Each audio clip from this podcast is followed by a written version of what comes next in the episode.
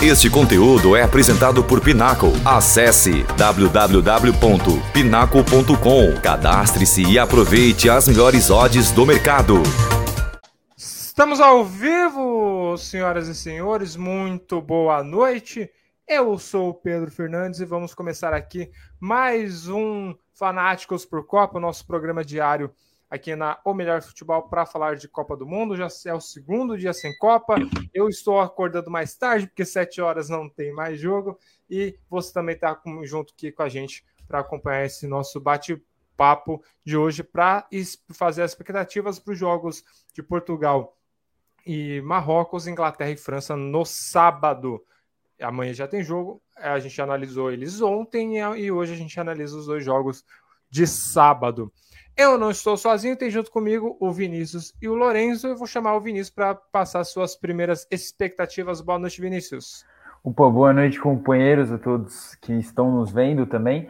Expectativa grande para os jogos, né? Essa definição das semifinais da Copa do Mundo, mas também aquele gostinho de estar tá acabando.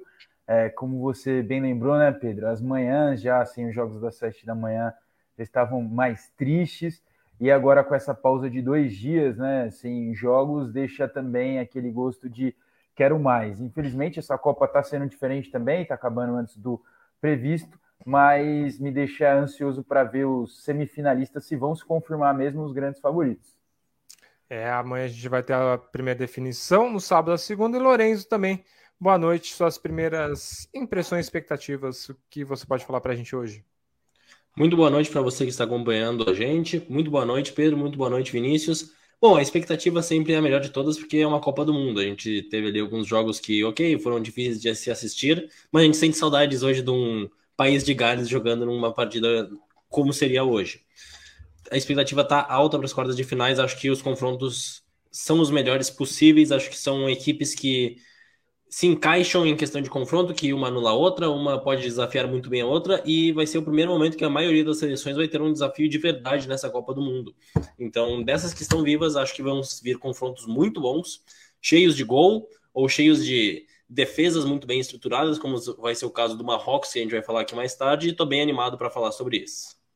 Isso aí são os, os oito melhores que se tornarão os quatro melhores na Copa do Mundo. E você está querendo ainda fazer uma aposta? Vou dar tempo, corre lá, vá na Pinaco, a casa de apostas oficial da Melhor Futebol, a casa de apostas mais inteligente do mundo. Você aposta com as melhores cotações, não é limitado. Eu mesmo posso falar que nessa Copa eu ganhei uma graninha, quase ganhei 90 reais nessa Copa pela Pinaco. Só não aconteceu isso porque a Costa Rica perdeu para a Alemanha, mas o Japão ganhou na Espanha, então ganhei uma graninha lá. E você também pode ir lá na Pinaco fazer o seu cadastro. O link você encontra na descrição desse vídeo, seja pelo YouTube, seja pelo Facebook. Se você tiver pelo computador ou pela sua Smart TV, 32 polegadas, 42, sei lá quais polegadas você tem, aponta a câmera do seu celular e você tem o QR Code aí na tela e você é automaticamente direcionado para a página de cadastro. Você cadastra, faz todo o processo lá e já pode começar a apostar fazendo depósito lá do valor, você começa a apostar na aba Copa do Mundo, você consegue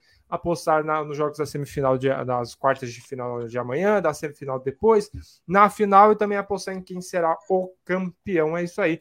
Corre lá na Pinaco, faça sua fezinha e seja feliz. Com um dinheiro extra no final do ano, início de 2023. Vamos começar falando dos jogos. Então, a gente tem o primeiro jogo que a gente fala. A gente, como eu disse no início, para quem está chegando agora, ontem a gente falou é, no nosso debate, é, debate é, Fanáticos por Copa, a gente falou dos jogos de Brasil e Croácia. É, e eu sempre esqueço: Brasil, Croácia, Alemanha, é, Inglaterra, Argentina e Holanda. Agora acertei Argentina e Holanda. E hoje a gente fala de Marrocos e Portugal, Inglaterra e França. Começando com é, Marrocos e Portugal, que é o primeiro jogo do, do sábado, é, lá meio-dia também, lá no, é, aqui no horário de Brasília. O Vinícius, o, quanto que a gente pode esperar da qualidade do jogo? Né? A gente viu Portugal massacrando a Suíça e a gente viu a, a Marrocos sendo massacrado pela, a, pela Espanha, pelo menos em posse de bola, mas conseguindo se defender. O que a gente pode esperar desse jogo especificamente, da estrutura do jogo? Bom, a gente pode esperar Portugal propondo né, o jogo e Marrocos se defendendo. Lembrando que a Suíça era um país, né, uma seleção que tinha a defesa como seu primordial, né? É, então, ser goleada dessa forma cachapante foi uma surpresa, acho para a maioria. É, e Marrocos só tomou um gol nessa Copa. É, e lembrar também que Marrocos está invicto, né? Então, assim como a Inglaterra, são as seleções que estão invictas, né? Que vão jogar no sábado. Então, acredito que vai ser um jogo onde Portugal vai propor mais e acredito também que o Cristiano Ronaldo vai começar no banco. Acho que o Fernando Santos não vai fazer essa mudança drástica, né? A mudança que deu certo. É, e, mas acho que Portugal, como também de característica, vai ter, não vai ter tanta posse de bola como a Espanha teve contra Marrocos, né? Eu acho que Marrocos vai sofrer menos, mas não sinceramente vai abdicar da sua característica, que foi no, no jogo contra é, a Espanha, levar, tentar segurar o resultado, sair é, com bolas no contra-ataque. Mas acho que Marrocos tem que se preocupar com um jogador que a Espanha não teve, já teve em outros tempos, né, na sua fase áurea, que é, para mim, até agora, um dos melhores da Copa, que é o Bruno Fernandes. Então, é, ele tem feito uma grande Copa, ele é, tem chamado a responsabilidade para ele. Então, é, a equipe do Marrocos precisa prestar bastante atenção nele, porque se a gente sabe da qualidade dele, ele não tem feito uma temporada brilhante no Manchester, mas é, nessa Copa ele tem se destacado bastante. Então, o Marrocos precisa, se quer anular Portugal, primeiro começa ali pelo Bruno Fernandes. A defesa de Portugal também tem me surpreendido, apesar que o Diogo Costa não, não me passa confiança no gol, mas o Pepe anda fazendo uma boa Copa do Mundo. Aliás, e assumiu Pepe... a titularidade, né? Que não era nem Exato. Que para mim o Pepe ele é muito, ele não é bem quisto pela maioria, né? Por ser um cara truculento, mas para mim sempre foi um grande zagueiro é, sabe, sabe jogar muito bem, mas ficou com a fama né, de ser um zagueiro truculento, então a gente acaba é, assimilando ele a só brutalidade, a grosserias, mas ele também sempre foi um, um, um, bom zagueiro. Tem feito então uma boa Copa também, assim como grande parte da equipe de Portugal. Não é surpresa, né? Tá nas quartas de final. É, dentre esses, para mim, tem um adversário mais acessível. Ok, a gente é, ninguém chega nas quartas de final de uma Copa do Mundo é, por pura, por pura sorte, né? no caso de Marrocos. É, mas Portugal tem mais time, é uma equipe também que está preparada de um trabalho muito longo. Então, claramente, Portugal é favorito. Eu acredito que é, vai ser desse jeito, né? Portugal tentando desde o começo. Se for como, como foi na Suíça fazer o gol logo de cara, vai ser muito importante. Mas não acho que seja característica de Marrocos. Eu acho que Marrocos vai tentar segurar bastante. Ô, Lourenço, falando de Marrocos, né, a gente vai é, entrar em detalhes agora nos times. Falando de Marrocos, o Marrocos tem uma proposta de jogo que o Pedro, se eu não me engano, não gosta, porque fala, ah, só se defendeu, mas tem a proposta de jogo que é na é, defensiva. Cê, é, e como você acha que vai, vai, se portar da mesma forma é, Portugal, é, contra Portugal, porque se deu certo contra é, a Espanha, pode se é, pode funcionar da mesma forma contra Portugal. Então, é, pensando na questão da estrutura da defesa, o, o quanto que isso pode prejudicar o jogo de Portugal também, pensando que Marrocos vai jogar da mesma forma, né? Uh, sobre Marrocos, para começar, é uma seleção que a gente está destacando a defesa, sofreu apenas um gol, um gol desses que foi contra numa vitória, é, numa é partida é... onde a equipe já estava. Ou seja, não sofreu gols nessa Copa de. É, ou seja, uma, nenhum ataque conseguiu furar a defesa de Marrocos. Então é uma defesa que ela vem muito organizada, um destaque fantástico do meio-campo do Umbarat. Está fazendo uma Copa do Mundo fenomenal. O Fiorentina talvez vai lucrar muito com um atleta de mais de 30 anos agora nessa próxima janela. Mas acho que Portugal sim vai sofrer com a defesa de Marrocos se ela vier. A gente sabe que jogar uma Copa do Mundo você não precisa jogar bonito se você avançar de fase. Isso todo mundo concorda que nem sempre os que jogam mais bonito vão avançar de fase e a derrota da Espanha está aí para provar isso. Eu, eu tenho uma, uma frase que nunca aconteceu, mas se você parar para pensar é verdade. Dá para ser campeão da Copa do Mundo ganhando todos os jogos de 1 a 0 Dá, é possível. Você consegue ser campeão. E é possível ganhar uma Copa do Mundo se depois da fase de grupos você segurar empate em todos os jogos e ganhar nos pênaltis também. Então, é uma proposta final, de jogo. pelo menos, né? Como a É. Croácia. Eu lembro, eu lembro bastante da Espanha quando você fala. A Espanha de 2010 não fez muitos gols durante a Copa. não Não, foi uma oito. seleção, inclusive, que perdeu na estreia. Exato. Para a Suíça, Suíça. não- é, para a Suíça. Então, é, dá sim para ganhar uma Copa do Mundo fazendo. A Croácia chegou na final, né? Jogando dessa forma. Não Então- chegará dessa vez, mas É, não, é, a Croácia vai parar amanhã, se Deus quiser. Mas a gente fica nessa questão de que ah, vai jogar contra a defesa, mas sim é uma estratégia que tem funcionado até agora. Mas a gente sabe que jogar apenas com a sua defesa é perigoso, porque em algum momento sua defesa pode falhar e pode ter que sofrer, vai ter que atacar também. Do ponto de vista agora, diferenças de enfrentar o Portugal. Portugal, na minha opinião, é uma seleção que tem um poder ofensivo muito superior à Espanha. A Espanha se destaca muito no meio de campo, porém falha em ter atacantes bons, como é o caso do Ferran Torres e do Morata, para mim não são grandes artilheiros ou grandes ameaças ofensivas. E agora a gente vai ter, por exemplo, o Rafael Leão, por exemplo, que é, na minha opinião, o melhor jogador do campeonato italiano, do, do último campeonato italiano. Tem também, por exemplo, ali a gente teve o Gonçalo, que é uma joia do Benfica, super valorizado e que no primeiro jogo de Copa do Mundo fez um hat-trick. Não, lembrando Então- que assim, a- ele entra, o Gonzalo ele entra numa situação totalmente adversa, que ele É. entra para se jogar na posição do Cristiano Ronaldo, que não é qualquer coisa. E ele É, simplesmente mete o Cristiano Ronaldo gols. numa época que ele não tá É, dando o que poderia. pode falar. Então, então é uma seleção que tem um poder ofensivo muito superior à Espanha. Tem uma equipe, como por exemplo o Bruno Fernandes, que, na minha opinião, arma tão bem quanto os meias espanhóis. Tem o João Félix, é uma seleção que tem um poder ofensivo muito mais perigoso do que a Espanha, na minha opinião. Se joga mais bola, aí é outra conversa, mas é uma seleção que tem atletas com capacidades individuais de mudar qualquer partida no mundo inteiro. Então, nessa primeira partida, Marrocos vai ter que se defender bem, vai ter que fazer nesse, nessa próxima partida se defender bem, vai ter que ver se a sua estratégia vai funcionar de novo. E se eu sou Marrocos, eu tentaria manter a estratégia contra a Espanha, não se arriscar muito, não se abrir muito, jogar por uma bola, porque de certa forma Portugal, além da motivação, que é uma equipe jovem muito motivada, na minha opinião, é uma equipe que vem mais motivada do que o Portugal de 2018, que apesar do título da Euro veio meio abalado para a Copa do Mundo.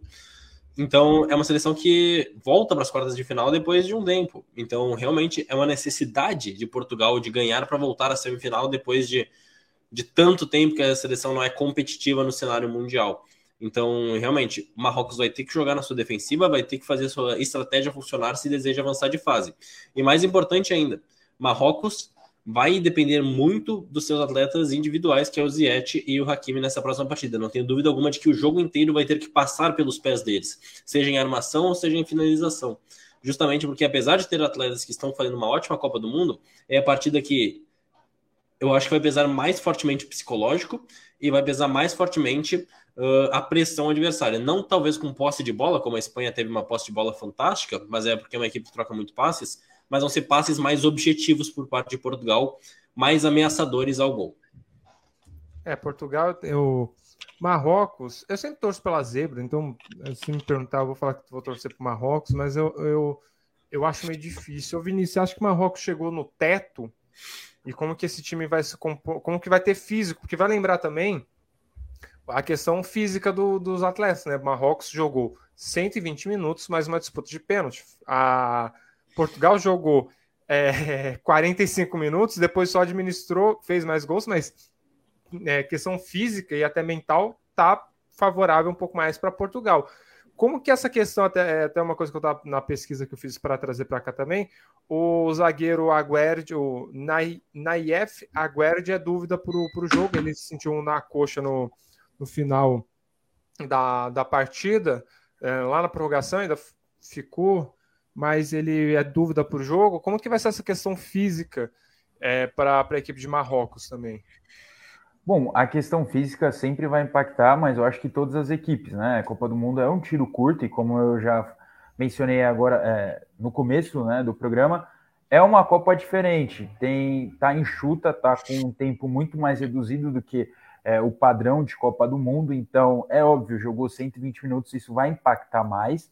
É, isso, consequentemente, também vai fazer com que a equipe canse mais no segundo tempo, é uma questão física também. mas é, acho que esse ponto não vai ser o diferencial. Por quê? Portugal vai entrar completamente pressionado. Ele sabe, como você, Pedro, bem disse, que vai ser zebra é, se Marrocos passar. Com certeza todo mundo imagina que Portugal passe ou é o grande favorito. É, então, essa pressão psicológica que Portugal vai entrar é uma pressão que pode ser contrária. Enquanto o Marrocos vai jogar já fazendo história, né? É, indo muito mais longe do que a melhor competição deles, né? igualando o Gana como equipe africana a chegar mais longe numa Copa do Mundo. E Gana se passar, vai... é, vai ter a melhor torna... marca das histórias africanas chegando Exatamente. numa semifinal. É, então, eles já fizeram história, né? Já ultrapassaram a marca do Marrocos, mesmo na, na seleção historicamente, já chegaram é, junto com Gana, né? O país africano mais longe numa Copa do Mundo. Então eles estão tranquilos, eles sabem que se passarem vão continuar escrevendo essa linda história, mas também se não passar já foi uma, uma linda história. E igual eu tava, tava aqui pensando comigo, né? É, toda a Copa tem a sua zebra. Então, 2014 a gente teve a Costa Rica, que chegou também é, numa quarta de final, né? Acabou perdendo para a Holanda naquela disputa de pênaltis maluca. Em 2018 a gente teve a própria Croácia, que chegou numa final, a então, Rússia que chegou nas quartas. Também, nas quartas. Também, eliminando Volta a Espanha, né? Se você voltar um pouco para trás, em 10, dá para falar também que, por exemplo, o Uruguai foi uma zebra, porque ninguém, de todos os times sul-americanos, ninguém esperaria que fosse o Uruguai chegar a uma semifinal de Copa do Mundo. Sim, sim, é, exatamente. Então, a gente também pode citar em 2010 o Uruguai. Então, em, em teoria, né, eu acho que esse é, fator psicológico vai pesar mais do que o físico. Então, se Portugal chegar no segundo tempo, ainda tiver 0 a 0 eu acho que a questão psicológica com certeza vai, vai pegar. E se o Cristiano Ronaldo é, tiver no banco, acho que esse é o jogo para ele, né? Aquele jogo que ele, é, se tiver aquele 0 a 0 ele vai entrar e com certeza, se ele guardar, vai ser holofotes, né? Tem até aquela imagem marcante, acho que entra naquela é, galeria de imagens da Copa, né? Nesse último jogo contra a Suíça, ele no banco e lotado de fotógrafos ali, né, no, no banco de reservas, querendo pegar, né, essa imagem rara. Tava lendo, né, que o Cristiano Ronaldo nunca foi reserva em Copa do Mundo, né, em Portugal. Ele estreia em 2006 e Isso. vai direto, nunca e reserva. vai direto. Então, essa é a primeira vez, assim, né, então é um momento histórico. Claro, a gente sabe que ele não vive uma boa fase, mas é o Cristiano Ronaldo. Então, também tem esse fator diferencial aí para Portugal. E do é lado de decisivo, né? Exato. E, e como eu falei, esse jogo é aquele para ele mostrar, ó, oh, Manchester, vocês não me quiseram, vocês fizeram tudo aquilo, ainda estou aqui para decidir, eu ainda sei decidir uma partida. Então, também tem esse esse ar dramático, esse ar que apimenta mais essa partida. É, já em Marrocos tem um goleirão, né, que pô, foi histórico, né, pegando os pênaltis na Espanha.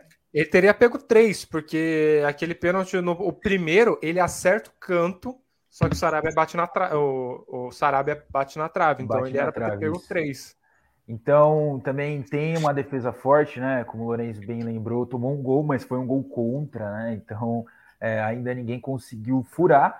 E Portugal já tomou quatro gols, né? Tomou dois de Gana, dois da, da Coreia cinco, na verdade, né? Então, dois de Gana, dois da Coreia e um agora da Suíça. Então, a defesa de Portugal também é, pode desequilibrar nesse ponto. É, não tomou gol contra o Uruguai, mas é, o Uruguai também estava um pouco fragilizado. Acho que também precisa focar nisso. Eu estava elogiando o Pepe, mas também é um jogador já veterano, né?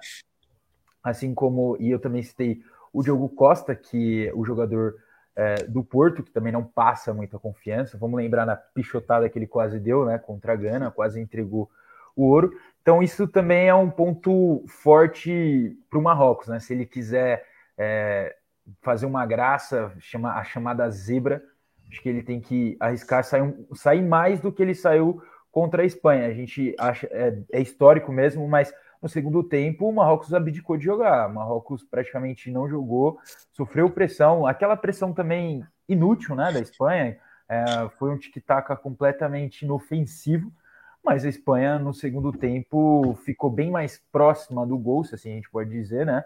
é, do que Marrocos de se aproximar, de sair mais. Enquanto no primeiro tempo eu achei bem parelho, já no segundo eu achei que Marrocos abdicou bastante. E acho que nessa partida contra Portugal não pode brincar com a sorte novamente. É, o Lourenço, minha pergunta sobre Portugal é o seguinte: a gente é, exalta muito Portugal agora, nossa, venceu de 6 a 1 atropelou tal, e foi colocado de, num ponto de favorita, por, já era muito por causa do Cristiano Ronaldo, agora volta a ser favorito pela vitória. Só que esse placar pode ter enganado um pouco, porque se a gente pegar Portugal na fase de grupos, tem, é, é, sofre para ganhar de Gana, ganha do, do Uruguai, mas também o Uruguai pouco. É, é ganha, ganha bem do Uruguai, mas é um Uruguai não ameaçador. É, e ainda foi na, no segundo tempo com um pênalti. É, ainda fez o primeiro gol, depois o, o pênalti. E perde para a Coreia do Sul, tudo bem que com reservas, é, mas com algum com misto, né? Com, com os jogadores titulares. Essa vitória contra a Suíça pode ter enganado ou não? Portugal só não tinha apresentado ainda o futebol e foi apresentou contra a Suíça. É, eu concordo com as duas afirmações, na verdade. É uma, um resultado que engana, mas é um resultado que mostra que Portugal ainda não tinha mostrado suas, o que é capaz de fazer com um time forte. Portugal, eu disse aqui, tem vários nomes individuais que, na minha opinião, é uma geração fantástica de Portugal, talvez a melhor desde 2006. Ao mesmo pra tempo... mim é a melhor de todos os tempos, eu acho que nem a do Eusébio na década de 60, tudo bem que classificou, chegou em terceiro lugar pela primeira vez, mas essa daqui eu acho que que enfim tem, Portugal tem um elenco, tem um bom time. É, tem um elenco bom que mistura o velho ao novo, como é o caso de Cristiano Ronaldo, o Pepe, que na minha opinião é um líder fantástico, não, não só dentro, mas fora de campo também para Portugal. Então é uma seleção mista de passado e presente e futuro que estava demorando para engatar uh, nessa Copa do Mundo. Acho que engatou na partida perfeita, numa partida abaixo da Suíça que a gente já destacou aqui, Suíça é uma seleção que quando ganha, ganha de pouco e quando perde, perde de pouco. A gente viu o sofrimento que foi para o Brasil fazer um gol e que foi um golaço do Casemiro, no caso. E é uma Suíça que vendeu caro a vitória, que, é, que disputou muito bem contra a Sérvia e ganhou por pouco ali de Camarões. Então era uma seleção que se esperava muita defesa contra Portugal e talvez um gol logo no início tenha dado um problema, um abalo psicológico na equipe e aconteceu o que aconteceu, junto com Portugal muito motivado para essa Copa do Mundo. Foi o que aconteceu. Então pode ser um resultado enganoso, mas também é um Portugal mostrando o futebol que eles têm. É uma seleção talentosa, é uma seleção que tem muito gás para dar, é uma seleção que ainda em 2026 vai ser forte, na minha opinião, se os atletas se manterem nesse nível. Tem muitos atletas bons ali, que eu sou muito fã. Ao mesmo tempo que tem uh, muitos atletas que, como eu mencionei aqui, uh, não são titulares ou não eram titulares e servem como liderança, como é o caso do Cristiano Ronaldo, que num segundo tempo contra o Marrocos, num 0 a 0 eu apostaria todas as minhas fichas que ele vai achar um gol. Ele é um atleta decisivo e que está em busca desse primeiro gol em mata-mata. Ele que ainda não tem mata-mata das Copas, que nem o Messi não tinha até, até o jogo contra a Austrália. Precisa do Malsar para fazer gol, mas enfim, essa cornetada é pequena. Precisa e... de uma Austrália para fazer gol e o Cristiano Ronaldo não conseguiu fazer nem na Suíça, que perdeu de seis. Então... Pois é, é, mas o Bandeirinha fez sacanagem, ele deixou o lance seguir só para quebrar a expectativa, porque todo mundo tava torcendo por aquele gol valer. Ao mesmo tempo, todo mundo sabia que aquele gol não ia valer. Pois é, o Bandeirinha sacaneou o Cristiano Ronaldo naquela. Mas ainda acho que sim, Portugal é uma seleção que, como tu disse, o resultado engana, porque a Suíça fez um jogo totalmente atípico na sua história, e Portugal foi muito mais motivado do que estava indo, jogou muito mais bola do que estava jogando ao mesmo tempo que é um resultado que mostra toda a capacidade total de Portugal. A gente sabe que nem toda a Copa do Mundo a seleção vai jogar todas as partidas do seu máximo de futebol. A gente pode pegar, por exemplo, a França, campeã de 2018, que não fez uma fase de grupos para lá de surpreendente, fez um jogaço contra a Argentina e um jogo mais ou menos assim contra a Bélgica, não jogou muito bem e depois dominou a Croácia na final. Então nem sempre tu vai jogar bonito em todas as partidas da Copa do Mundo, isso nem sempre vai ter teu máximo.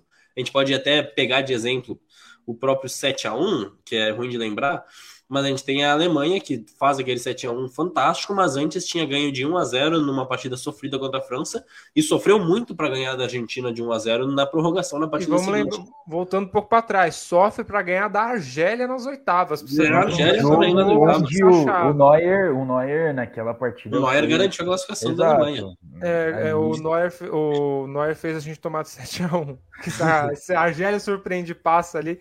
É, quase surpreende mesmo, né?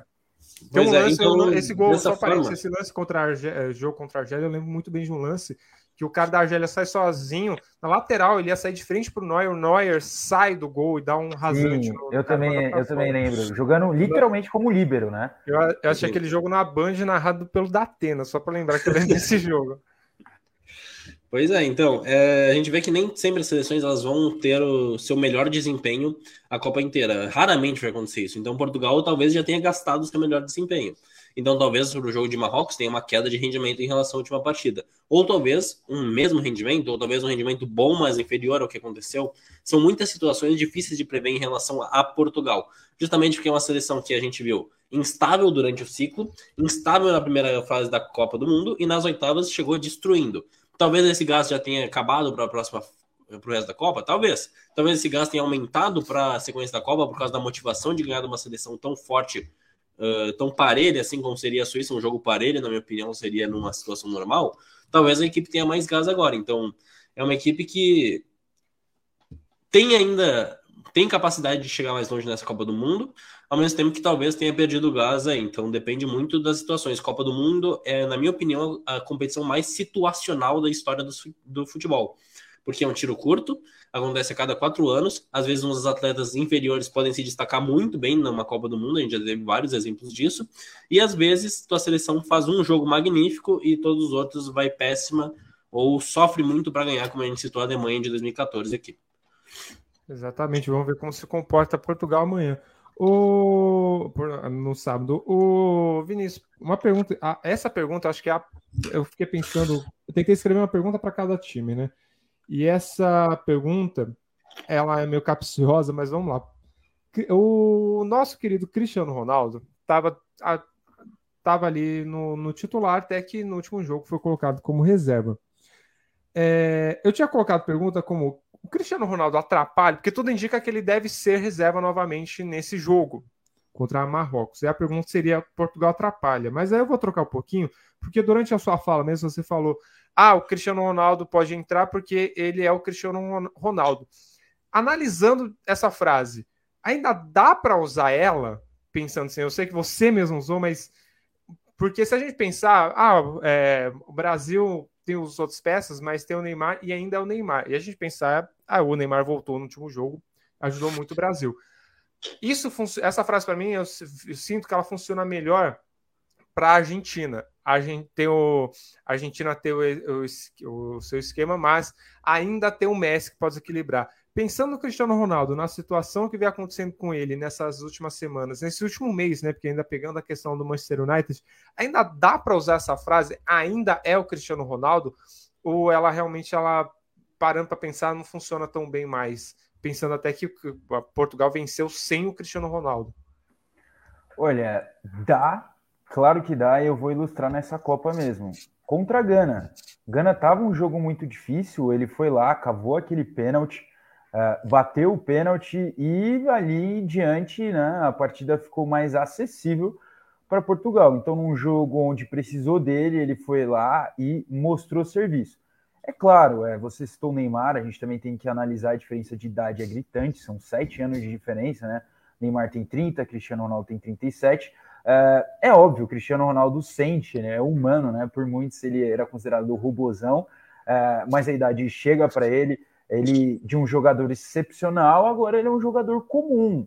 É, é óbvio, a idade passa para todos, mas eu não duvido da capacidade que ele tem para decidir em jogos grandes, né?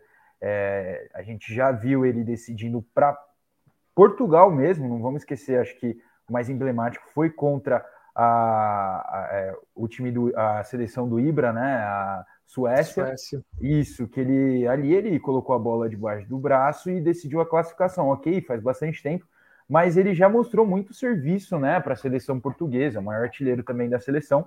É, e a irmã dele, né, agora ontem fez aquele post apimentando mais a relação entre ele e o técnico e uh, os portugueses também, porque saiu pesquisas onde os portugueses relatavam que preferiam ir, eh, estavam preferindo né, o CR7 no banco de reservas.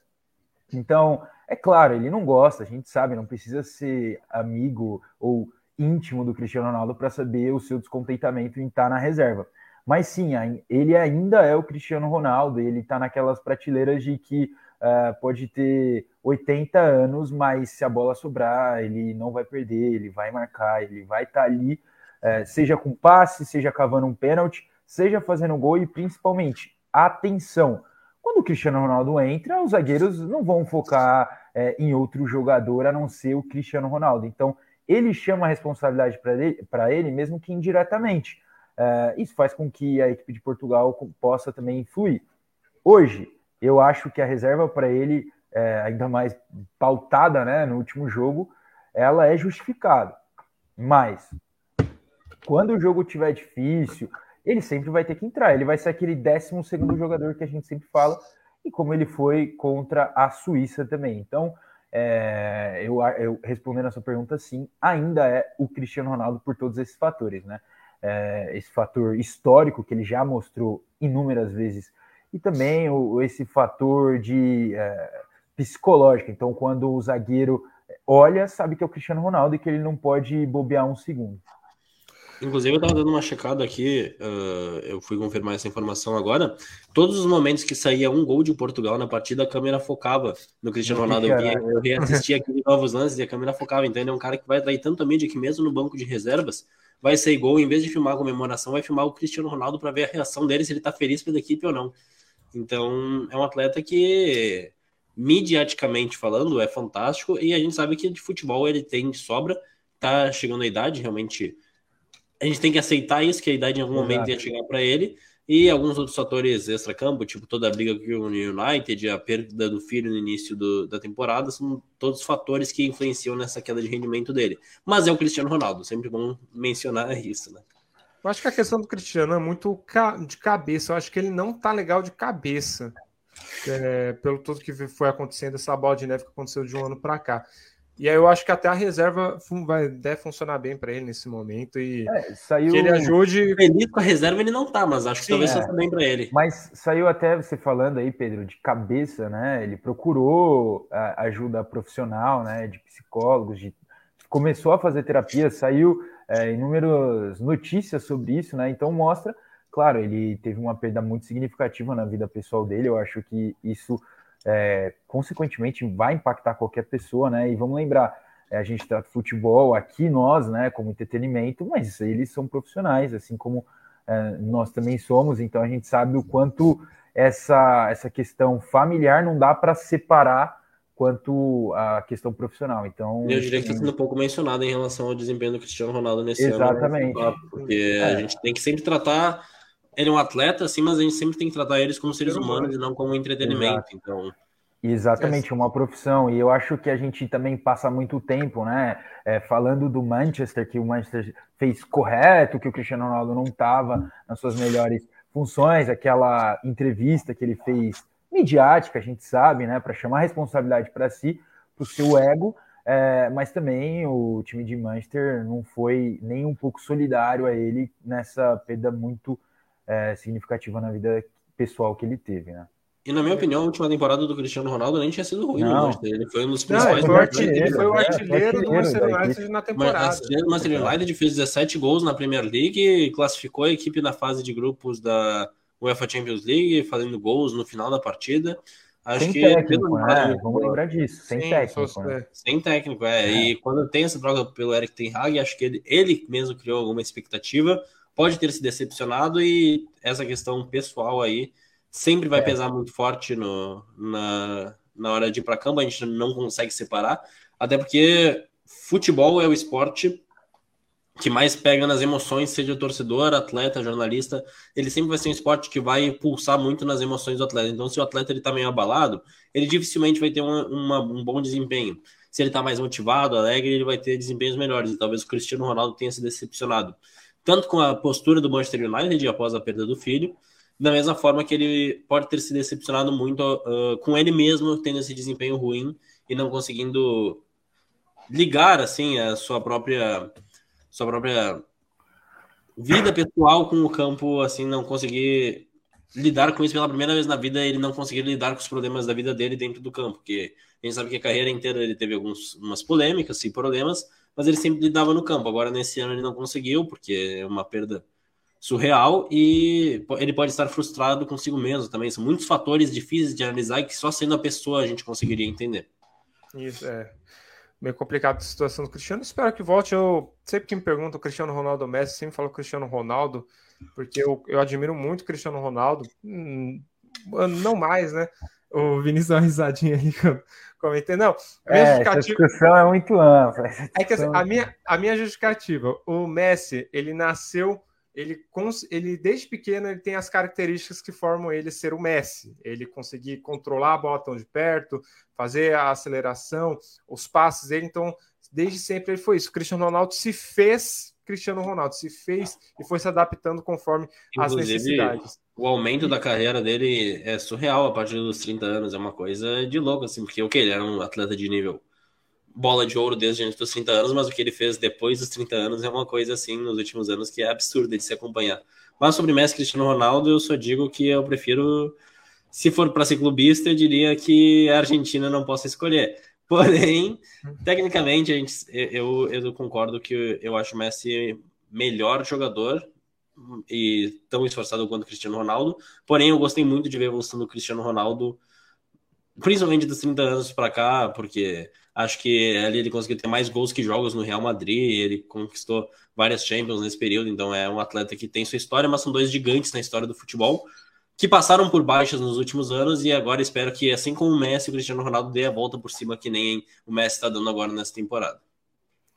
Vinícius quer comentar também? Que o Messi Cristiano Ronaldo, já que a gente está falando desse assunto. Não, é, eu sempre fico com o Messi, eu acho o Cristiano Ronaldo fantástico, né? A gente já ilustrou aqui, está na galeria dos grandes jogadores e Lorenz, ele, o Cristiano, ele tem mais gols, né? Ele é o maior artilheiro do Real Madrid, tem mais gols do que partida. É simplesmente fantástico os números dele na equipe merengue. Então, é, elogiar os dois, né? Então é muito bom ver os dois. Sinto falta de ver uma La Liga com essas duas, com esses dois astros. Mas de qualquer forma, eu, eu fico com o Messi por é, ele ser mais habilidoso, por ele é, ter uma vida é, mais é, regrada, né? Vamos dizer assim, uma vida particular muito fechada, acho isso legal, mas o Cristiano Ronaldo é o melhor atleta, né? Entra tudo que você falou, Pedro. Então ele se cuida mais, ele tem um físico absurdo. Então, ele tem 37 anos e ele tá voando no auge físico. Uh, enquanto o Messi, eu quero lembrar uma polêmica, acho que foi 2015, né? Onde muitos jornais, tabloides de Barcelona falavam que ele estava gordinho porque ele estava vivendo à base de pizza. Então, realmente, se você pega as fotos né, do Messi é, em 2015, né, com a camisa do Barcelona, é, 2016, com aquela camisa listrada, né, aquela camisa é, horizontal, dá para ver que o Messi ali estava gostando de uma pizza. Então, isso também, claro, né, influencia, mas é, o Messi ele tem um dom natural, ao meu ver, então isso é o diferencial dele. Então eu fico com o Messi nessa disputa. Então, o segredo é não use camisas listradas, porque senão mostra que você. Não, é, depois. Exato, não use. Quero 38 minutos de live. Quero agradecer vocês que estão acompanhando pelo Facebook. Muito obrigado. Se você estiver pelo YouTube, também muito obrigado. Pelo Facebook, curta a página. É, se estiver pelo YouTube, deixa o seu like, ative as notificações. Se não é inscrito, se inscreve, ajuda a gente demais. Pela Twitch também, muito obrigado. Clica lá em seguir. Pela quem está pelos, nossos, pelos aplicativos de rádio também, muito obrigado. E quem está pelo nosso site, o melhorfutebol.com.br. Beleza, destrinchado Marrocos e Portugal, vamos para o outro jogo que para mim é o jogo mais pesado das quartas de final Inglaterra e França. É, a Inglaterra vai ter a volta do Sterling, que estava fora, é, teve questões familiares, teve a casa assaltada, voltou, mas é, deve chegar nessa sexta-feira de volta ao Catar. Declan Rice também, que era a dúvida, se recuperou, não deve desfalcar. Na França, o Mbappé, que era a dúvida, não é mais dúvida, vai jogar também. E é isso, os desfalcados que voltam.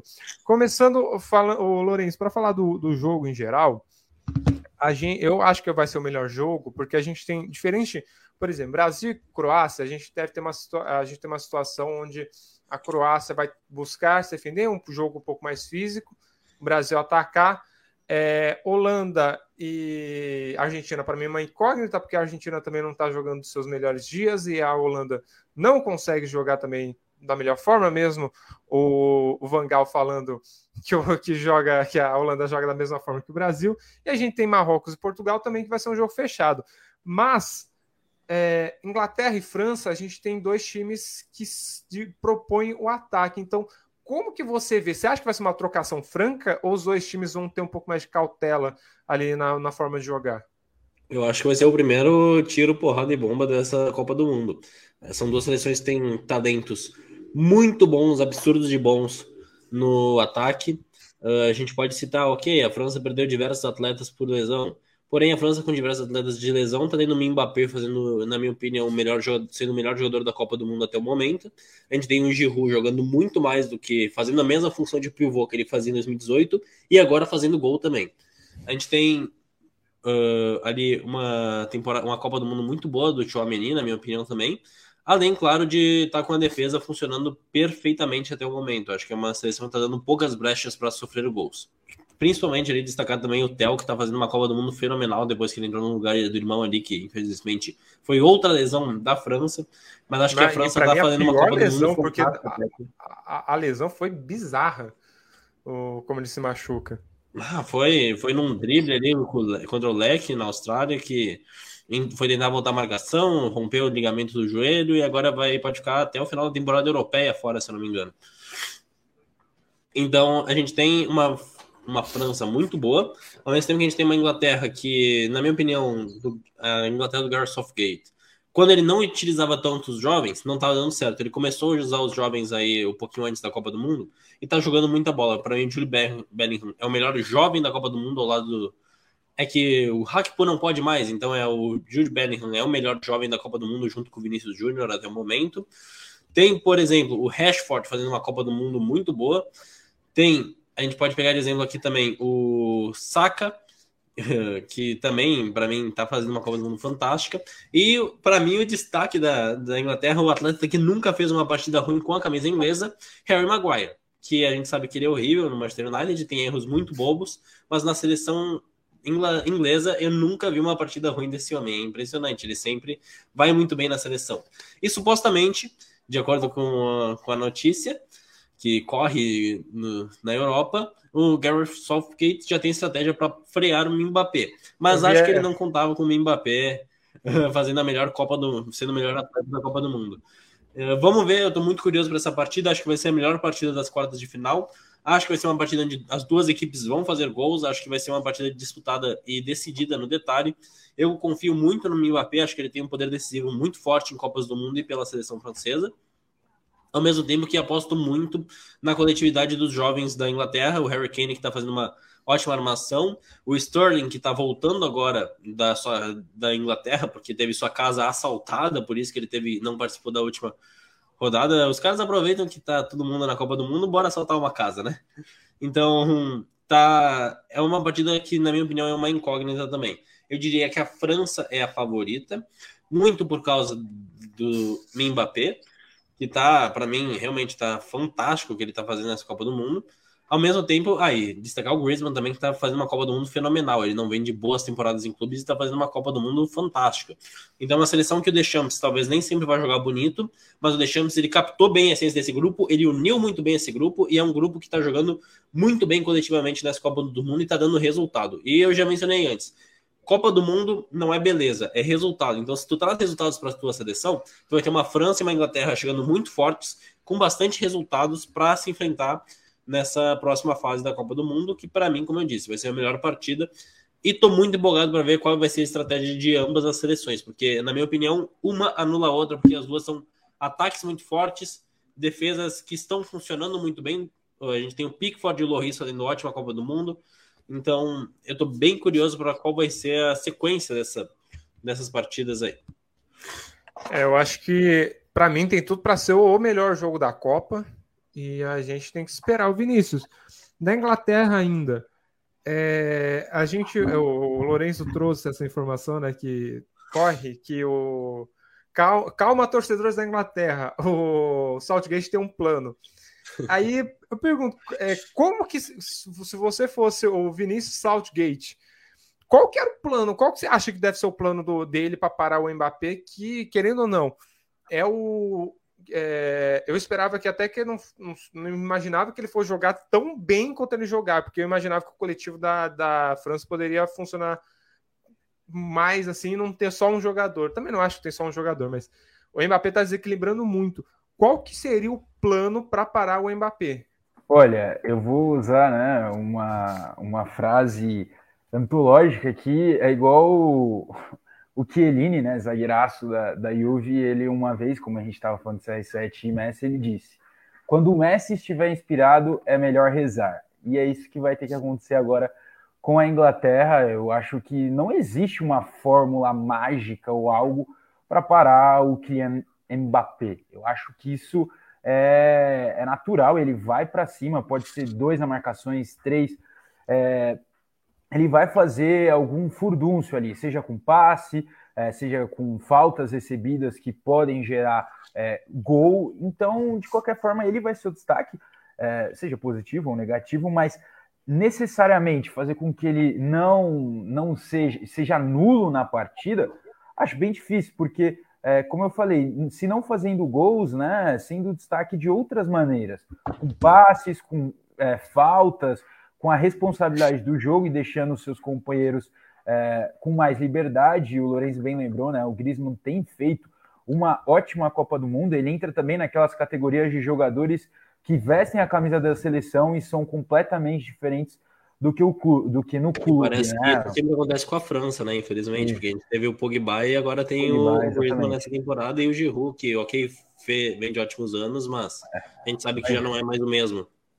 Exato, Sim. então a, a, seleção né, da França tem essa mística aí dos jogadores, principalmente daquela seleção de 2018, como bem lembrou, né? O Pogba que foi um grande destaque, mas não vinha de uma de boa temporada na verdade, ele nunca fez uma grande temporada no Manchester, né? Então, acho que isso é unanimidade. Mas, de qualquer forma, a, a França então tem esse coletivo. A Inglaterra vai ter que utilizar outras maneiras e não se concentrar apenas em parar Mbappé. Eu acho que é, se, se o Southgate pensar só nisso, eu acho que ele está pensando pequeno, ele está pensando uh, em não perder, né? Acho que acho que ele tem que pensar em ganhar primeiro. Uh, o Lourenço bem lembrou, né? O Bellingham tem feito uma ótima Copa do Mundo, né? O jogador do Borussia provavelmente vai ser vendido logo mais, né? O Borussia sempre tem essa é um clube assim, né? Que revende muito bem os seus grandes jogadores. Eu, eu acho que isso é natural, mas eu queria também chama atenção para um jovem e ótimo jogador da Inglaterra que, ao meu ver, não tem feito uma boa Copa, que é o Foden, né? Então, ele ainda não é aquele Pouco Foden. entrou, do... Tá, é, tem, tá, teve dificuldade até de, de ir para a titularidade, né? Exato. Nesse, Pode falar. Nesse, nesse último jogo, né? Bem apagado contra o Senegal, então ele não não tem sido aquele Foden que a gente já viu em outras ocasiões. É, na lateral a gente sabe, né, que o Southgate ele nunca, é, o Arnold nunca foi o titular, né? Então vai entrar o Walker.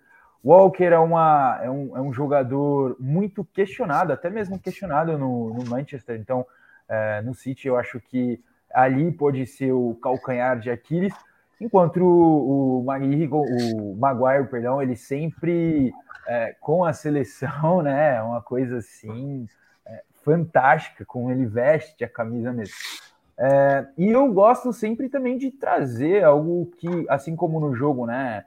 É, País de Gales, Inglaterra, Inglaterra e Estados Unidos, sempre envolve a questão histórica, mas eu acho que mais do que Brasil e Argentina, é, Inglaterra e França traz essa questão histórica muito aflorada. Acredito até que mais entre Argentina e Brasil, né? Quem já teve é, o privilégio de visitar os países desses dois países sabem como eles se detestam, eles não se gostam. É porque tem, tem uma diferença, né? Brasil e Argentina é muito mais só por causa do futebol. É Exatamente. por causa do futebol. Inglaterra e França, envolve tanta coisa. Uma briga de Exatamente. mil anos, é mais de mil Exato, anos. A, a, guerra de 100 anos, né? Que aflorou tudo isso. lá no século XIV. Então a gente está falando de guerras, a gente está falando. Então todo esse emocional, como eu, eu, eu, disse, né, muito mais aflorado do que o Brasil a Argentina. Ganha, porque... Ganhar, a, um dos, se um dos dois ganhar, não é ganhar um jogo e avançar uma semifinal de Copa do Mundo. É provar que o seu país é melhor do que o outro. Exato, é mais claro do que isso, né? Um exemplo mais claro do que essa parte política sai e entra na esfera do futebol é aquela Argentina e própria Inglaterra em 86, que também tem toda essa carga dramática, a mesma coisa desse jogo. Então traz toda essa carga dramática, histórica. Então acho isso bem legal, né? Porque são países que se detestam, são uma, é, né, a população que não, não tolera, né? Então os ingleses não toleram os franceses e vice-versa. Então essa carga emocional, né, histórica, é um aperitivo muito mais para esse jogo que, é, claro, é, mais, é um dos mais esperados. Eu também estou muito ansioso para ver Holanda e Argentina, mas eu sempre fico com o pé atrás. Eu sou meio pé frio. Quando eu espero um jogaço, sempre vem aquele jogo morno. Então, eu acho que nesse caso, a gente está colocando uma expectativa.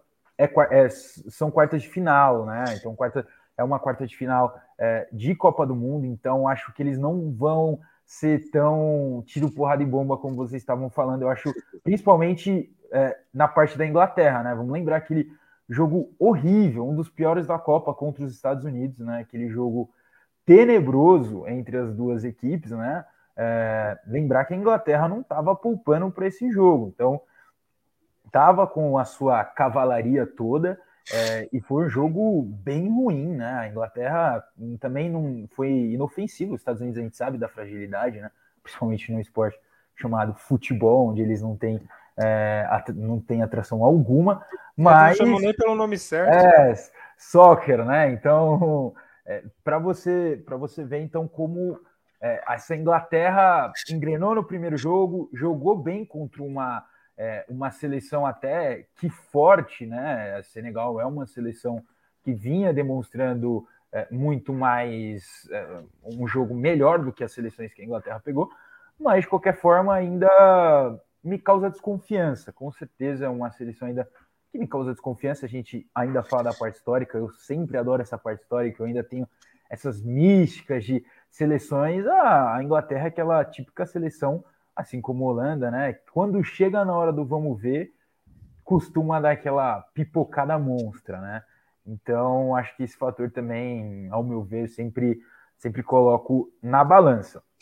É, então... a gente tem que lembrar que a, realmente a Inglaterra tem essa história de pipoca, é uma seleção que tem apenas um título em toda a sua história, nunca ganhou a Eurocopa, não, ganhou apenas uma Copa do Mundo, que foi lá em 1966 mas aqui só dando. De uma forma bem questionável, aquela é, Copa. Foi a única final da Inglaterra, né? Foi a única final. então... A Holanda. É um pecado a Holanda não ter Copa do Mundo. A Holanda chegou em três finais, cara. Três finais sem nenhum título mundial. É só os deuses do futebol aqui. Pois é, é complicado. E, e merecia em várias delas. É. Mas dando alguns pontos aí que tu disse, Vinícius, para começar em contexto histórico de França e Inglaterra, uh, tu quer sofreu uma repressão bem forte em Paris, eu recomendo não falar inglês na sim, cidade sim. de Paris e não falar francês na cidade de Londres, porque a treta é tão forte que seria o equivalente de ir com uma camiseta do Internacional no jogo do Grêmio contra o Palmeiras, assim, no meio da torcida do Grêmio. Tu tá pedindo para ter confusão para cima de ti. Da mesma forma que destacando os atletas ali, o Griezmann e o Mbappé, que acho que são os dois principais nomes da partida, o Griezmann é o líder de aqui eu busquei aqui os dados, né? De grandes chances criadas, ele criou cinco grandes chances da Copa do Mundo até agora e é o líder de passes decisivos por jogo de 3.8. Ao mesmo tempo que o Mbappé é o goleador da Copa do Mundo com cinco gols e ele é o líder de grandes chances perdidas. Ele tem quatro grandes chances perdidas. A gente sabe que o Mbappé perde muito gol. A finalização então, não é bem o forte dele, né? É, me lembra muito quando a gente falava do, Vin do Vinícius Júnior no início do Real Madrid, que ele era um pouco afobado no chute, que ele chutava bem, mas ele exagerava na força, se assustava um pouco.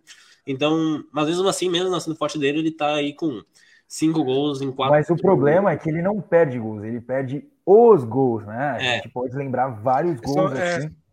É, São os gols mais fáceis, mais fáceis não, mais mais tranquilos para serem feitos. Um ele mano a mano, o mano a mano ele... dele é uma coisa horrorosa. O mano a mano dele é, é 80% é de chance que ele vai perder o gol. Mano a mano, é. só ele e o goleiro. E... É. Mas agora sim, a gente torce que não aconteça, né? Mas acho que o Mbappé é o primeiro atleta das Copas do Mundo desde o Garrincha que tem a chance de ganhar a Copa do Mundo sendo artilheiro, assistente e melhor jogador da Copa. A gente torce para não acontecer, a gente torce para o Brasil, mas é um dado que a gente tem que trazer. O Mbappé que tem cinco gols na Copa até agora, duas assistências, uma menos apenas do que o, o Harry Kane e o Bruno Fernandes, que tem três cada um, ele tem duas. E então ele é um atleta que, na minha opinião, ele tá muito perto de igualar o feito que só Garrincha fez até hoje lá em 62. Então é um atleta que tem que tomar muito cuidado, mesmo que ele perca muitas chances de gol, a Inglaterra vai ter que tomar muito cuidado nessa partida. E eu diria que, de novo, tra trazer esse favoritismo francês contra a Inglaterra, a França conseguiu poupar seus atletas em uma partida. A Inglaterra não teve esse luxo de fazer isso na Copa do Mundo até agora. Então, acho que a questão física da França vem melhor que a questão física inglesa. Ao mesmo tempo, que o brilho de Mbappé, acho que em Copa do Mundo ele é fantástico e nessa Copa do Mundo em si tá melhor ainda. Então realmente é uma preocupação muito grande da França, tem que ser com o Mbappé, apesar do coletivo da França ser muito bom. A Inglaterra tem que se preocupar muito com frear o Mbappé, porque tá difícil de parar o homem nessa Copa do Mundo. O, o Vinícius, falando da Inglaterra, o, é, a gente tem uma questão que, assim, para mim, dos oito técnicos, dos 32, na verdade, o, até o, o Pedro Marinho aqui fala o que vocês acham do plano anti-Mbappé do Southgate, a gente tem uma passada. E aí, só para comentar sobre o Southgate em geral, eu acho para mim ele é o técnico mais fraco. Você acha que ele pode acabar prejudicando também a Inglaterra nesse jogo, que é o jogo mais importante? Você acha que o, o a forma como o Southgate pensa o futebol pode prejudicar a Inglaterra?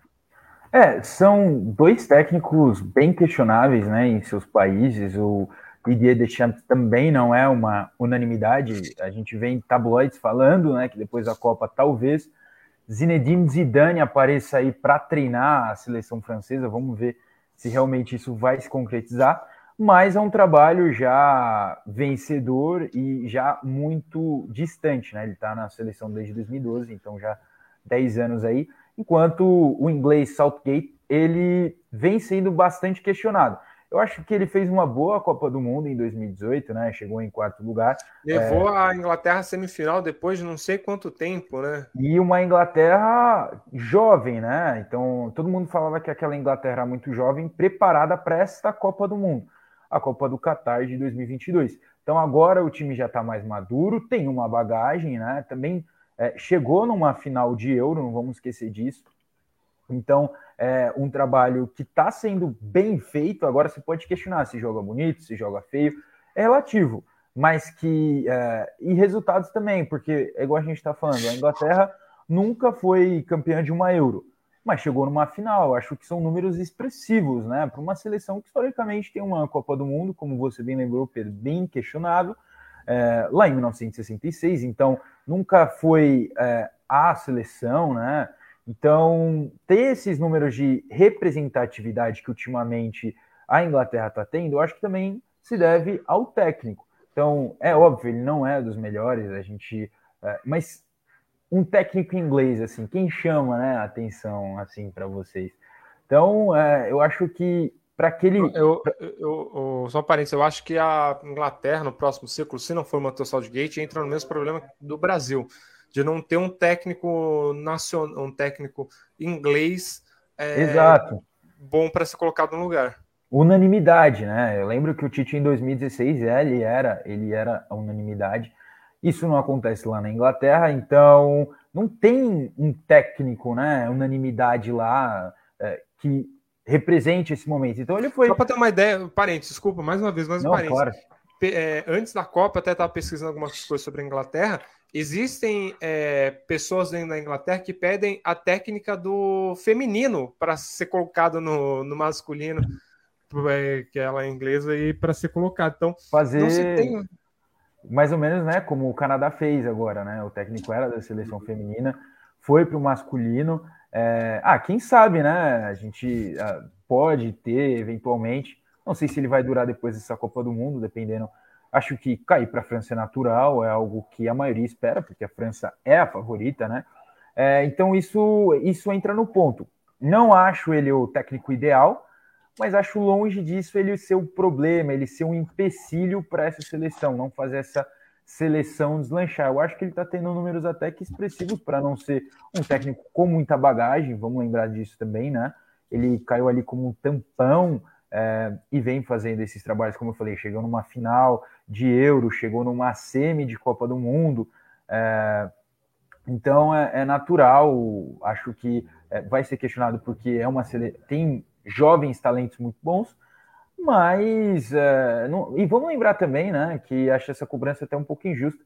É, por muitos, né, aponta aquela seleção de 2002, né, da Inglaterra, é, Lampard, Gerrard, Beckham, números, né, jogadores muito bons, também nunca ganharam nada, nunca tiveram nenhum número expressivo. Então é já da seleção mesmo, né? A seleção inglesa não tem números expressivos é, quanto né, a competitividade, competitividade do futebol.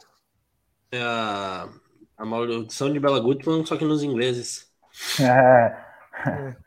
Exato. Exatamente. Só para com parênteses, né, a técnica da, do feminino da Inglaterra é a Serena Wingman, que ela é holandesa. Então existe alguns algumas pessoas que estão pedindo até ela para ser a técnica da seleção masculina. Pode ser uma aposta, ela que ganhou a Euro, aquela famosa musiquinha Futebol is Coming Home, voltou com sua seleção feminina, né? A masculina sempre acha algum jeito de decepcionar. Eu, particularmente, espero que que a Inglaterra ganhe, eu é, passe. Eu gosto da Inglaterra. A minha final é Brasil e Inglaterra. É o, é o país que inventou o futebol contra o país que aperfeiçoou ele. Ia ser histórico com Brasil e Inglaterra numa Copa do Mundo. Só um parênteses. Né? que a gente tem o prognóstico de favoritismo, porque a França a gente é meio freguês, mas a Inglaterra a gente Isso que eu ia falar, é isso que eu ia falar. Eu acho, indo também para o fator histórico, a França, 86, 98 dá até tristeza de lembrar, né? E 2006, onde Zinedine Zidane, né, com a sua... Esse gostava de punir bastante o Brasil, né? Sim, é, sim. Então, acho que eu sempre levo também esse fator histórico.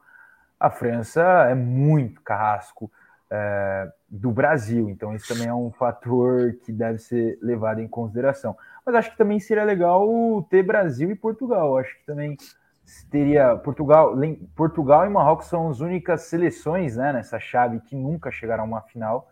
É, então também seria legal a primeira final de Portugal e perdendo né, para o Brasil seria bem legal. É, em geral, né, a, Portugal e, e, Marrocos são as únicas seleções de, das oitavas, que, das quartas que não chegaram em Isso. final de Copa do Mundo, né? As únicas, Sim. as únicas. Croácia já chegou, é. Holanda já chegou. Então, esse, esse, confronto né, entre os dois é, pode aproximar um feito histórico, né, que é mais próximo de um deles chegar na final. Portugal, em 2006, né, bateu na trave. Aquele jogo também fantástico né, que ele fez na semi com até então Felipão como técnico. Quem sabe agora né, Portugal chega na, chega na final e, e, e pega o Brasil, seria também bem legal, nada, não seria nada mal. Sim. Falando de. Técnico, pode pode falar, Lourenço. Tá? A Inglaterra tem esse problema também de técnicos ingleses. A gente pode pegar ali a geração 2002, 2006, que o técnico nem inglês era. Era o Ericsson, que é sueco. E a gente vê que os dois principais técnicos da Premier League hoje, os dois mais badalados, não são ingleses, é o Pep Guardiola e o Jurgen Klopp. Então, acredito que a Inglaterra vai ter esse desafio se eles quiserem manter um técnico da casa. E acho que o caminho não é esse. Acho que a Inglaterra não pode manter um técnico da casa se for trocar de técnico, porque realmente eles não têm uma escola de técnicos muito destaque nesse momento. É, Para mim, a Inglaterra tem que trocar de técnico e obrigatoriamente pegar um estrangeiro. É. Porque, assim, por, por, exemplo, no Brasil, se, se pudesse, eu deixaria o Tite mais um ciclo, é que ele não quer. E se for para pegar alguém, para mim tem que ser estrangeiro. Agora a Inglaterra não tem escolha. Só o Gate não consegue fazer esse time. Tá chegando umas quartas final, só que para mim não consegue fazer o time funcionar da forma que deveria. Jogadores importantes nos seus clubes. O Grealish nem tanto, mas usando o Grealish, o Foden, é, não jogam. E, e o Alexander Arnold também. E ele é, insiste em umas coisas que para mim não faz sentido. Então, para mim, a Inglaterra tem que trocar para o próximo ciclo. Só fazendo eu fui puxar aqui, né, retrospecto de Copa do Mundo, é, Inglaterra e França se enfrentaram duas vezes na história de Copa do Mundo, em, em, as duas na, é, em primeira fase, em 66, quando a Inglaterra foi país sede, e em 82, quando a Copa foi na Espanha. E, ô Lorenzo, desses dois jogos, você sabe quantas vezes a França venceu? Eu arriscaria que zero, pelo tom de voz. É, acho que é, o primeiro foi empate, né? 66. É, eu sei que tem, o empate eu tenho certeza que é. aconteceu. Em 66 foi, no, foi 2 a 0 Inglaterra e em 82 foi 3 a 1 Inglaterra. Ah, então, então não é os legal, Inglaterra legal. venceu os dois jogos, então vamos ver como que será nas quartas de final. Passamos. E... Pode falar, Luiz. Uma pergunta, uma curiosidade, então, sabe qual é o histórico de Marrocos e Portugal? Isso existe? Essa informação existe, não tem. Pode puxar, então, pode falar. a primeira vez em 1986, na fase de grupos, onde os marroquinos ganharam por 3 a 1 e o último duelo foi em 2018, ali, que Portugal venceu com 1x0 com aquele gol do Cristiano Ronaldo. Então, são os dois últimos confrontos. No sufoco, né, contra... No sufoco, é, gol do Cristiano Ronaldo no, no Marrocos, Marrocos, durante um tempo, estava brigando para se classificar para as oitavas ali, e, quase, e teve mais chance que Portugal, pelo que eu lembro no jogo, tem mais chance que Portugal para fazer Sim. o gol, mas acabou que Portugal venceu. É, pass passamos por todos os jogos, dois jogos, dois jogos de sábado. Aqui, então, a gente vai encaminhando para a parte final. Quero agradecer a vocês que acompanharam a gente até agora. Ah, pera! Antes de encerrar, lembrei de uma coisa. Inglaterra e França também marcam uma outra coisa. Teremos a arbitragem brasileira, o, o, grande, o grandioso um dos piores árbitros que atuou no Brasil, mas está atuando muito bem na Copa do Mundo. O Wilton Pereira Sampaio apita amanhã, é, apita sábado, Inglaterra e França. O Wilton, que ele está sendo cotado para apitar a final. Se tudo der certo, isso não vai acontecer, porque um é o Wilton Pereira de Sampaio, ele é um, um, um juiz horroroso, e, e porque o Brasil chegará na final. Só para falar um pouquinho, o Lorenzo, o, o Wilton ele está sendo um técnico muito um, juiz, um, um juiz muito estão é, falando muito bem dele na Copa, ele está apitando bem na Copa. Você acha que isso se deve pelo, pela forma como os, os outros países se portam? Vai lembrar que ele apitou três jogos, dois jogos, é, Holanda e Senegal, e apitou mais um que eu não me lembro, depois eu vou puxar para saber. Então ele apitou dos jogos de seleções grandes. Ele vai apitar agora Inglaterra e França pelas quartas de final, um jogo muito grande. Acho que é o maior jogo da carreira dele, depois de Ituano e Vasco. Você acha que. O que, você acha que faz o Wilton ir tão bem, tá indo tão bem na Copa do Mundo, e ele indo tão mal no Campeonato Brasileiro? E é a pressão? É os jogadores que vão para cima dele? É, ou é o, o, o Brasil que atrapalha o cara? Uh, acho que, primeiro, uh, estrutura. A gente sabe que o problema de arbitragem do Brasil não é apenas os árbitros, é a estrutura de, de árbitros que nós temos no Brasil, a estrutura, organi, organi, a organização de árbitros que nós temos no Brasil. Então, uh, é, uma, é um problema sistemático que nós temos aqui, não necessariamente, ah, vai tirar esse árbitro aqui, vai acabar os erros do, do futebol brasileiro. Não vai a gente tem um problema muito grande em lidar com as tecnologias. Tipo, eu acho um absurdo até hoje o Brasil não ter aquele chip que registra quando a bola entra ou não no gol. Tem que depender das câmeras de VAR. Eu acho isso horrível não ter isso no Brasileirão. E numa Copa do Mundo altamente tecnológica, onde a arbitragem está sendo muito auxiliada por um VAR eficiente e rápido, pelo chip da bola, como bem mencionei, pelas câmeras lá de calor do impedimento. Então, acho que pela primeira vez na Copa do Mundo, Uh, pela primeira vez, o Wilton Pereira Sampaio está tendo nessa Copa do Mundo em vários anos, aí, desses quatro anos que ficou sem a Copa de 2018, uh, tendo uma alta tecnologia com uma grande organização. Um suporte, né? Um suporte para os árbitros, porque não adianta nada o árbitro ele ser bom e ele está num sistema que é horrível. E, ok, existem críticas uh, ao árbitro, o Wilton Pereira Sampaio, mas é um, a gente já disse, é um problema estrutural aqui da nossa arbitragem. Então acho que entra o fator. Copa do Mundo ele está se destacando bem, ok, ele pode ser que nem o Griezmann que se destaca só na Copa do Mundo. Ao mesmo tempo, eu acho uma coisa é um jogador fazer isso, agora um, um juiz... o árbitro, o árbitro se destaca na Copa do Mundo. Vestiu a camisa aqui da FIFA, Pesa mas diferente. mas ele é, um, ele é um árbitro que tem seus problemas aqui no Brasil, a gente não pode negar isso mas que está pela nessa Copa do Mundo vivendo uma organização muito profissional da FIFA em questão de arbitragem, com todos os árbitros recebendo uma orientação padrão para tudo. E esse é um problema no Brasil. Acho que o Brasil tem muitas coisas interpretativas para os seus árbitros. É muito livre para a decisão final do árbitro. E a FIFA não, ela padronizou e essa recomendação é o que você deve seguir. E acho que isso é uma coisa que falta no Brasil. Acho que o Brasil torna muito interpretativa muitas regras que não deveriam ser interpretativas. É até aquela polêmica, ah, vai marcar um impedimento no lance milimétrico? Eu sou a favor de marcar impedimento no lance milimétrico pelo simples motivo que se você torna a regra do impedimento interpretativa, vai ter tantos problemas quanto a regra na mão que a gente tem hoje, que tem discussões, todo jogo tem discussão se é, se é ou não. Então acho que a arbitragem da FIFA está tendo erros, está tendo muitos erros, mas está tendo muito mais acertos, justamente por ela ser uh, bem incisiva nas recomendações dos árbitros e ter esse alto suporte tecnológico e estrutural para a Copa do Mundo em relação ao que o Brasil tem hoje em dia. Ô Vinícius, é, você acha que depois da Copa, o Wilton apitando bem, ele deveria ser usado como exemplo e usar a arbitragem dele na Copa do Mundo como exemplo. Acho que essa pergunta é meio óbvia, mas usar a arbitragem dele como exemplo e até, até pegar ele e falar: o, Wilton, a partir de agora, você vai deixar que o a arbitragem até puxar. Se eu fosse CBF, fazer isso, puxar a da arbitragem e falar que você vai ajudar a gente a organizar isso. Você acha que a CBF deve fazer isso? O, a gente tem que tomar um pouco de cuidado, porque às vezes na Copa do Mundo o cara tem uma outra coisa bem mais tranquila. Não, a minha resposta é não. Por razões óbvias, né? Você estava até falando com o Lourenço, eu acho todos os árbitros do Brasil péssimos, horríveis. É, nota 3 para baixo. É, não, vou, não vou comentar com o coração, né? Mas é, vamos lembrar. Eu, a gente nunca pode acusar, mas é muito estranho o que acontece aqui no Brasil, né? Eu sei exatamente que exemplo você vai usar. Olhando ali o, um negocinho ali atrás, a sua camisa, o meu eu, escudo eu, que está aqui na frente. Eu vou utilizar, eu eu vou utilizar esse jogo, porque esse jogo para mim é marcante. Por N fatores, né? Mas deixando o lado do torcedor, mas é, porque ali mostra um total.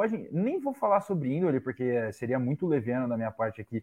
Tá falando de índole de, das pessoas que ali estão, mas é, acho que o, a falta de preparo, né? O Lorenzo bem lembrou aqui a gente não tem o chip. O VAR chegou para tirar as dúvidas, mas o VAR no Brasil é uma porcaria, desculpa a palavra, é horrível, é muito ruim. Não tenho nem adjetivos para declarar o quanto o VAR aqui no Brasil é mal utilizado. E uma aspas aí, mais uma vez, eu destaco como é horrível a falta de ter esse chip no Brasileirão que registra quando a bola entra no gol. Ele foi usado na nossa Copa em 2014, faz oito anos, e ele não está inserido no Brasileirão. A gente depende das câmeras para saber se entrou. E se acontece um lance que nem o do Japão, que foi milimétrico, foi um negócio de 1,8 milímetros. Aquele lance seria anulado aqui no Brasil. Seria anulado no Brasil por causa Até da câmera do VAR. Aquele lance, para mim, é, ele é muito peculiar. É, e depois que eu vi o vídeo com, com o chip registrando que ela ficou 1,8 milímetros dentro do campo, então, acho que o Brasil não ter essa tecnologia de, de chip na bola é muito atraso para começar. A gente depender do VAR, que é ruim no Brasil, é muito ruim, porque a gente não pode depender só do VAR para essas situações. E, e, aí... Aqui no Brasil, aquele gol do Cristiano Ronaldo seria dado para o Cristiano Ronaldo, que na verdade é, foi o Bruno, o Bruno Fernandes que, que, que, chutou. Que chutou, é. Então aqui a gente tem N fatores, não, não agora colocando só a culpa neles.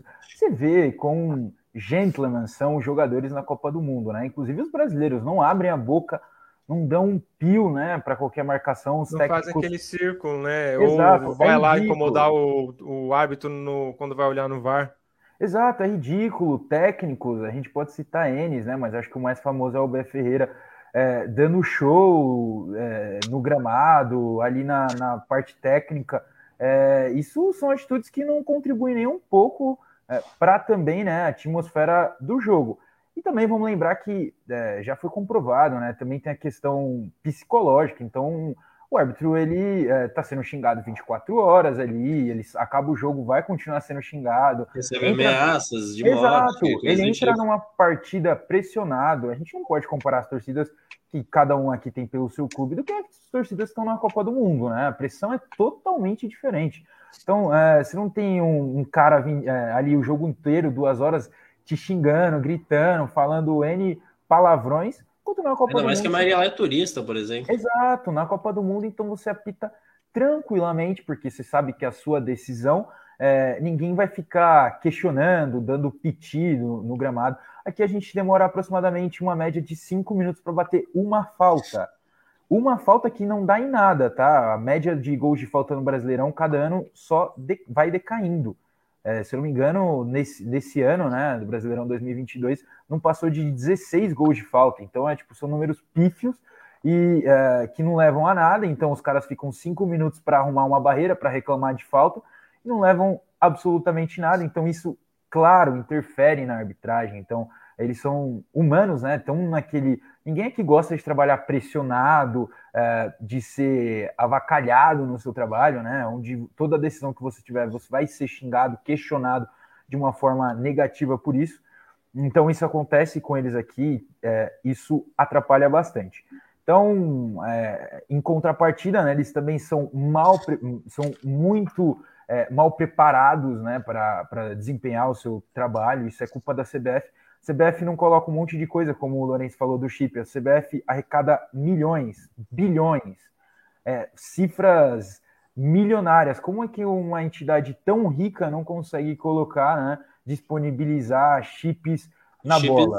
Que já são de oito anos e nem são tão caros hoje em dia. Eu estava uh, fazendo uma análise dos equipamentos mais caros e, ok, logicamente o VAR é o mais caro de se impor em uma competição pela quantidade de câmeras, cabines, uh, monitores, etc. Mas o chip é, uma das, é um dos mais baratos que se tem para se manter num campeonato.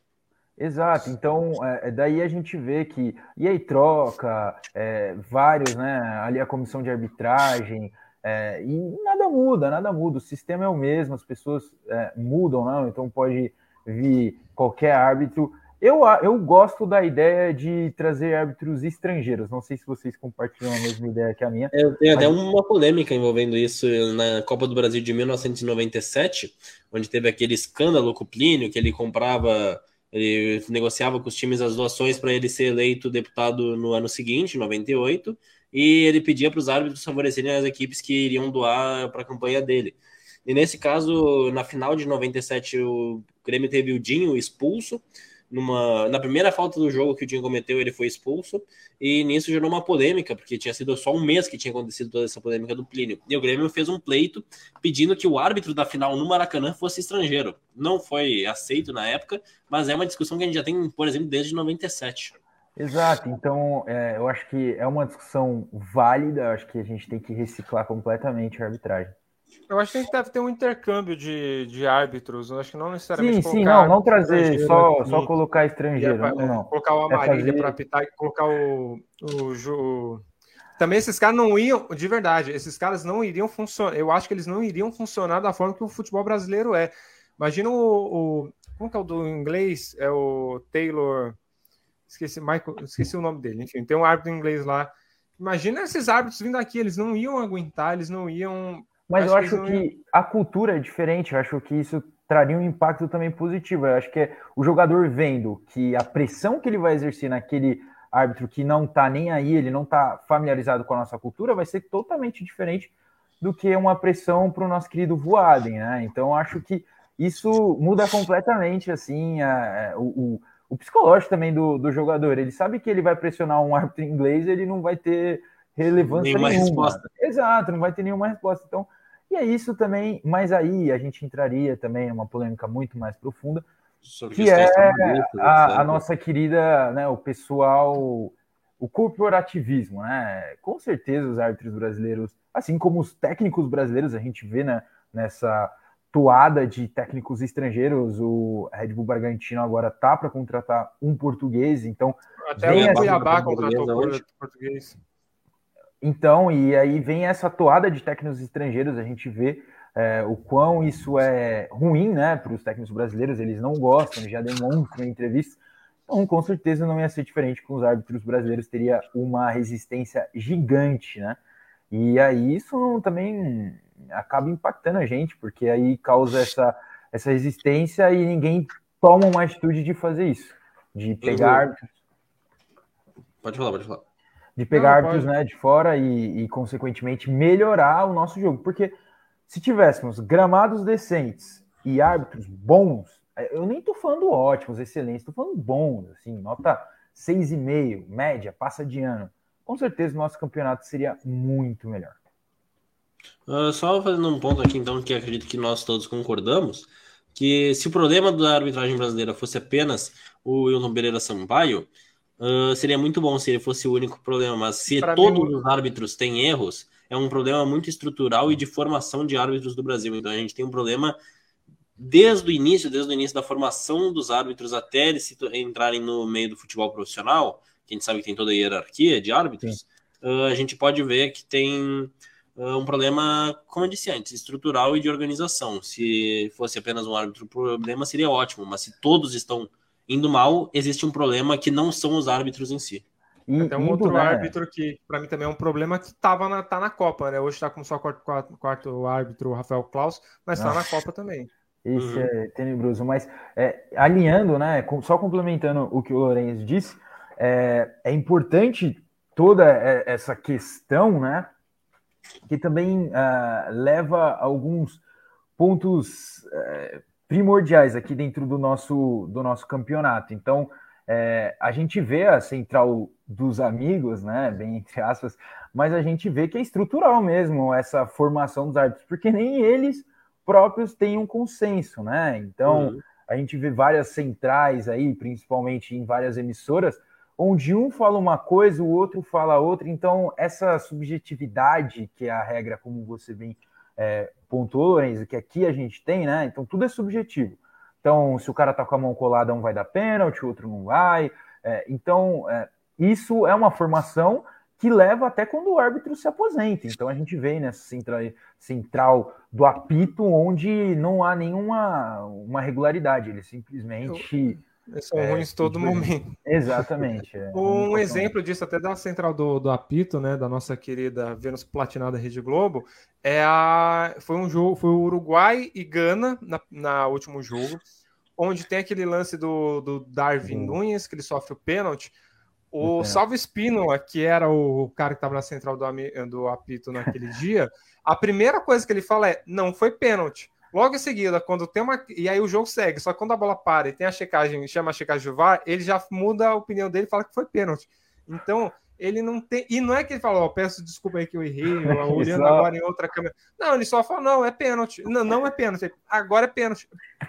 Então não existe uma coerência. Exato, não existe uma coerência. Esse, esse é o nosso Brasil, né? Esse futebol aí que a gente tanto gosta, mas é difícil, é difícil de, de acompanhar quando a gente tem tanta gente ruim envolvendo, né? Envolvida nesse, nesse âmbito. Enfim, agora sim, passado todos os nossos assuntos, falado de tudo que a gente poderia ter dito. Vamos caminhando para a parte final. Mais uma vez agradecendo você que está pelo Facebook, muito obrigado. Se não curtiu a página, deixa o like. Quem tiver pelo YouTube também não se inscreveu, se inscreva, ative as notificações, deixa o like também. Tiver pela Twitch, clica lá em seguir. Muito obrigado quem acompanhou pelos aplicativos de rádio, quem acompanhou também pelo nosso site ou melhorfutebol.com.br, quem está ouvindo essa reprise através do Spotify. Muito obrigado também. É, Vinícius, suas considerações finais e seu palpite também para os jogos de amanhã entre Marrocos e Portugal, é, jogos de sábado, né? Marrocos, Portugal, Inglaterra e, e França. França. Bom, é, dando né, o parecer final, chegando na reta final né, da Copa do Mundo, é, que promete fortes emoções. Agora, dando o meu palpite, França e Portugal eu sei que você não perguntou, mas eu vou falar. Brasil e Argentina na outra semifinal, é, para ser, se não a maior. Eu estava lembrando aqui, acho que a maior, assim, que eu me recordo foi 2006 também, que era Portugal, é, França, Itália e Alemanha. É, então, acho que vai, pode ser né, superado essa desse ano, essa semifinal desse ano, que tem tudo, né? Para ter um Brasil e Argentina e França e Portugal seria também, repetindo, né? 2006, bem legal. Isso aí. É, Lorenzo, sua vez, agora suas considerações finais, seus palpites dos jogos. Pode ser de amanhã também, os jogos de sábado. Hum, começando por amanhã, então, o Brasil acredito que passe com um bom resultado. Uh, um 2 a 0 tá confortável. E acredito que Argentina e Holanda eu não vou me arriscar em dar palpite. Esse eu não vou ter Não sei dizer, porque a Argentina ainda não mostrou o que fez na Copa, mas a gente mencionou antes de algumas seleções que dão um gás muito forte em alguma partida. historicamente, a Holanda é freguês da Argentina. É, historicamente, a Holanda é freguês. É. E apesar de eu confiar muito, eu acho a geração holandesa, eu sou muito fã de De Jong, De Ligt, Hakpo, sou muito fã desses atletas. Uh, não sei se eu tenho total certeza de que eles vão superar aquele caldeirão argentino que vai ser feito na torcida e na partida em si. Mas se eu fosse dizer para avançar alguém, eu diria que seria no empate com prorrogação ou pênaltis. Eu acho que quem tem mais psicológico para essa partida é a Argentina. Agora com confirmados Depou e Di Maria na próxima na partida, eu estava em dúvida se ele estava na dúvida se eles iam jogar, foi confirmado que vão jogar. Acho que numa decisão mental assim ficaria com a Argentina para avançar, mas no jogo em si não consigo dizer quem ganharia no campo. Talvez num pênalti, prorrogação, um pese mais psicológico, físico, a Argentina tenha vantagem. Mas na questão de partida, acho que são as duas seleções mais equilibradas dessa fase. Na, no sábado, então, eu acho que Portugal avança com 1 a 0 simples contra Marrocos. Acho que Marrocos já fez sua história, acho difícil avançar. Torço muito que Marrocos avance, eu estou torcendo muito para eles chegarem na semifinal e se tornarem a seleção africana com a melhor campanha da história das Copas, disputar pelo menos mais dois jogos nessa Copa seja semifinal, daí final ou terceiro lugar. Acho que eles merecem demais. E França e Inglaterra, eu vou ficar com a França avançando ali com um jogo de muitos gols, um 3 a 2 4 a 3 coisa do tipo. Acho que a França vai avançar contra a Inglaterra e vai seguir a caminho para a semifinal. Eu vou, eu vou fazer minha aposta também, não vou pipocar. Se, sábado, sexta-feira, o Brasil ganha de 3 a 0 de, da Croácia. Holanda e Argentina será um empate 0 a 0 1 a 1 mas eu não vou pipocar. O jogo vai para os pênaltis e o Messi perde o perde pênalti e a Argentina vai para casa. A semifinal vai ser Brasil e Holanda. Vai, lem vai, lembrar que Brasil e Holanda já fizeram a semifinal em 98, 98 quando é, não é bom. A França quando a Fran... não, calma, quando... eu não vou, che... eu vou chegar nesse ponto ainda. Quando a Holanda eliminou a Argentina, também nos pênaltis. Então, ah, mas o... espero que não seja e tem um revanchismo nessa, nessa, nessa partida de amanhã, né? Por causa de 2014, porque a Holanda é. não perde uma partida de Copa desde a final de 2010, se eu não me engano. Passou ali por empates, vitórias e perdeu no empate.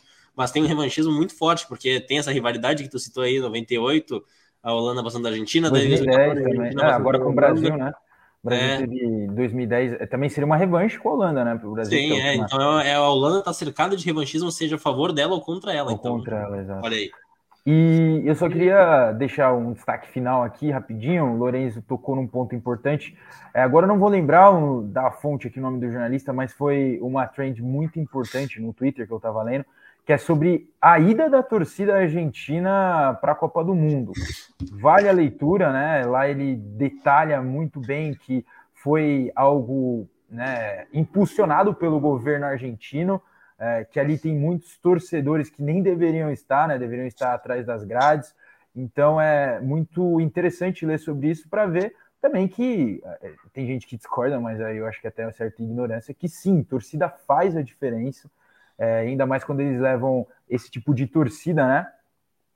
Que acaba influenciando, porque são torcedores de arquibancada. Então, tem torcedor do Boca, da é, camisa 12, tem torcedor do River, do Racing, do São Lourenço. Belgrano. Então, Belgrano. Então, são torcedores que estão familiarizados com a arquibancada.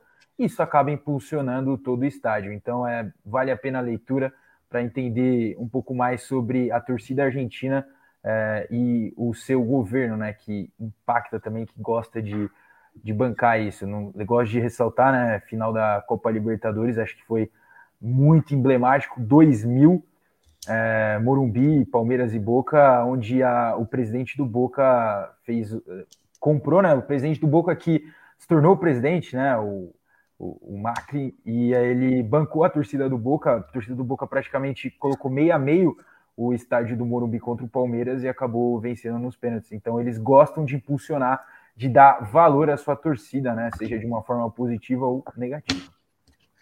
Exatamente. Só para completar meu, os meus palpites, então aí é Brasil Holanda semifinal, de semifinal vai ser Bra é, Portugal e Inglaterra. Inglaterra passa também da França e manda o Mbappé de volta para casa. Então vamos encerrando por aqui. Eu quero deixar outro recado também que o Vinícius falou do do, da torcida argentina, mandar um recado que assim, não vai chegar nessa pessoa, mas vocês vão saber quem que é.